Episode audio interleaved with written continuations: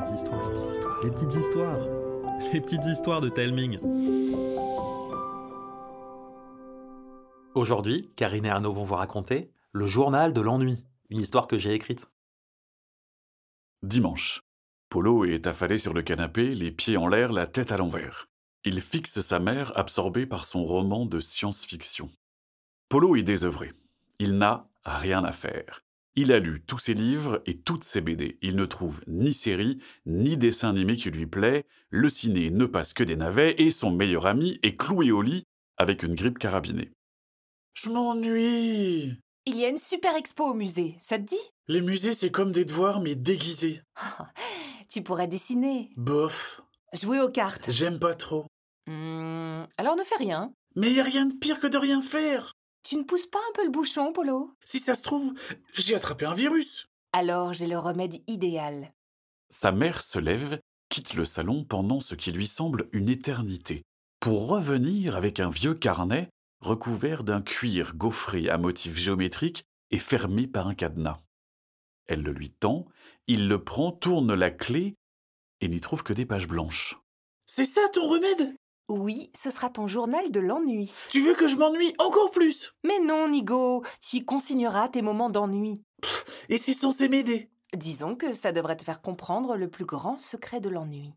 Polo foudroie sa mère du regard. Il roule du canapé et file dans sa chambre. Furieux, il bazarde le carnet à la poubelle et se jette sur son lit.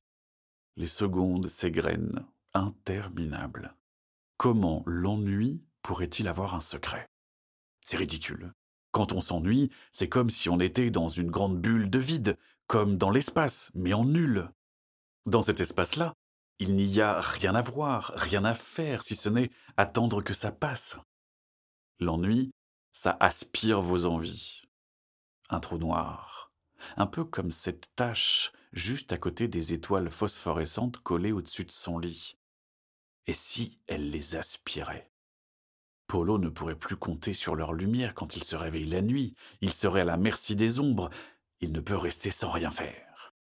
Transformation. Polo revêt en un centième de seconde à sa combinaison, saute dans son Void Interceptor et décolle en direction du trou noir. Arrivé à proximité, le radar de sa navette se met à hurler. Le trou noir n'a rien d'un phénomène naturel, bien au contraire, c'est un vaisseau aussi gros que la lune qui le génère. Encore un coup de l'empereur de la sombritude. Sans perdre une minute, Polo lance son détecteur de points faibles. Bingo Il lui suffit d'envoyer une paire de torpilles dans le trou noir et l'aspirateur d'étoiles explosera. Meilleur pilote de tout l'univers, Polo se joue des chasseurs et des batteries de turbolaser, se retrouve face au trou, tire et met les gaz pour s'enfuir. L'explosion du vaisseau est si violente qu'elle balaye le jeune pilote qui s'écrase sur le plancher de sa chambre. Polo n'en revient pas. Il se relève, sonné, sort son carnet de la poubelle et écrit. Cher journal, je m'ennuyais et l'instant d'après, je me suis retrouvé dans l'espace, juste en regardant une tache au plafond. Un peu comme les fois où, où on joue à regarder les nuages pour trouver à quoi ils ressemblent. Sauf que là, j'ai carrément vécu une histoire géniale. Et, si l'ennui faisait germer les idées? Lundi. Tout le monde écoute la maîtresse. Polo, lui, s'ennuie. Il a déjà compris la leçon du jour. Son papa lui a déjà tout raconté, et en bien mieux. Pour ne pas se faire gronder, il fait mine d'écouter, les coudes sur la table, la tête posée sur ses mains. Il préférerait passer son temps sur Zeldou pour enfin résoudre l'énigme du héros légendaire. Deux semaines qu'il est dessus et qu'il n'arrive à rien. Pourtant, le chef du village lui a parlé de la pointe du dragon. C'est le nom de la montagne voisine. Mais peut-être qu'il ne parle pas de la montagne. Peut-être qu'il doit suivre la direction indiquée par la statue du dragon sur la place du village. Mais oui, c'est forcément ça. Toute la classe le dévisage. Il lâche un petit désolé, puis la leçon reprend comme si de rien n'était. Une fois rentré chez lui, Polo fonce dans sa chambre pour raconter à son journal ce qu'il s'est passé. Cher journal, aujourd'hui je me suis ennuyé en classe. Ne crois pas que ça m'arrive tout le temps, hein. Seulement quand la maîtresse réexplique des trucs.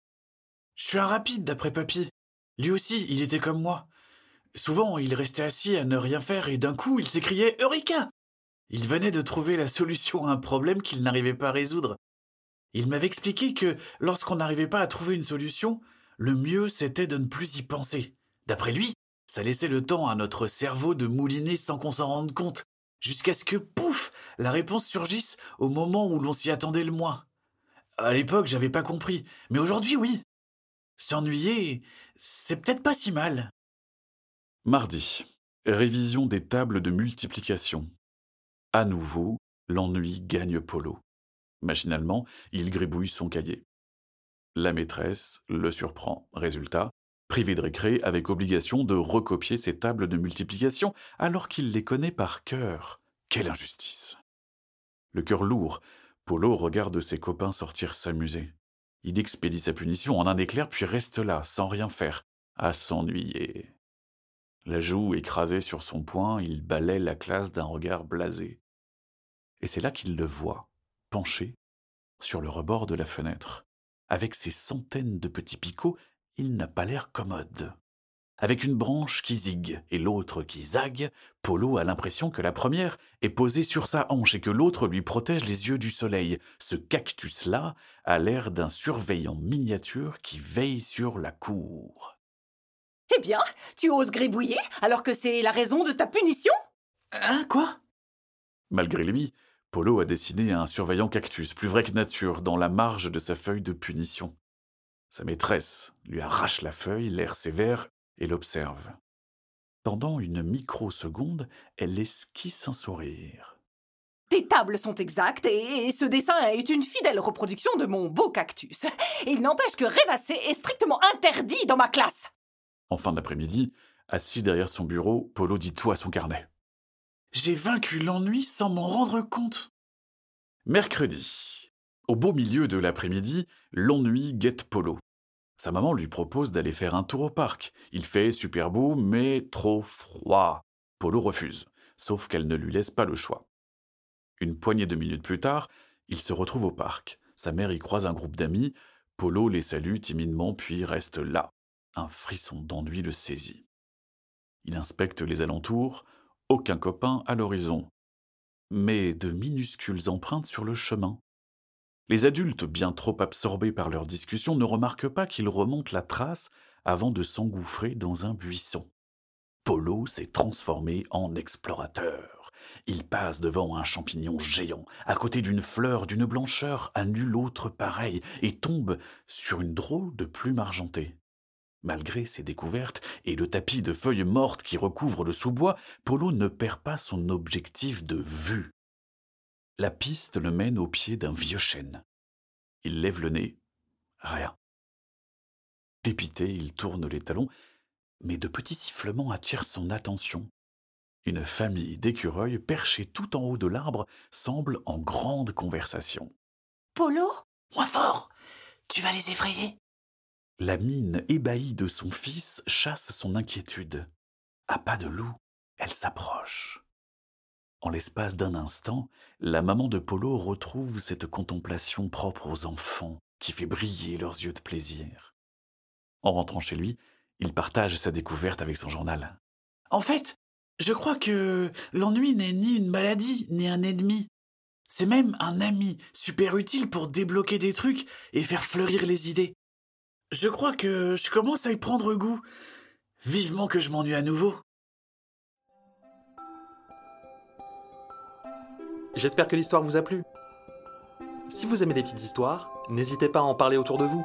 C'est le meilleur moyen d'aider le podcast à grandir.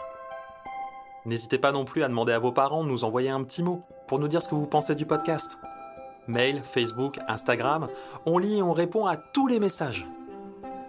Je vous embrasse et je vous dis à bientôt.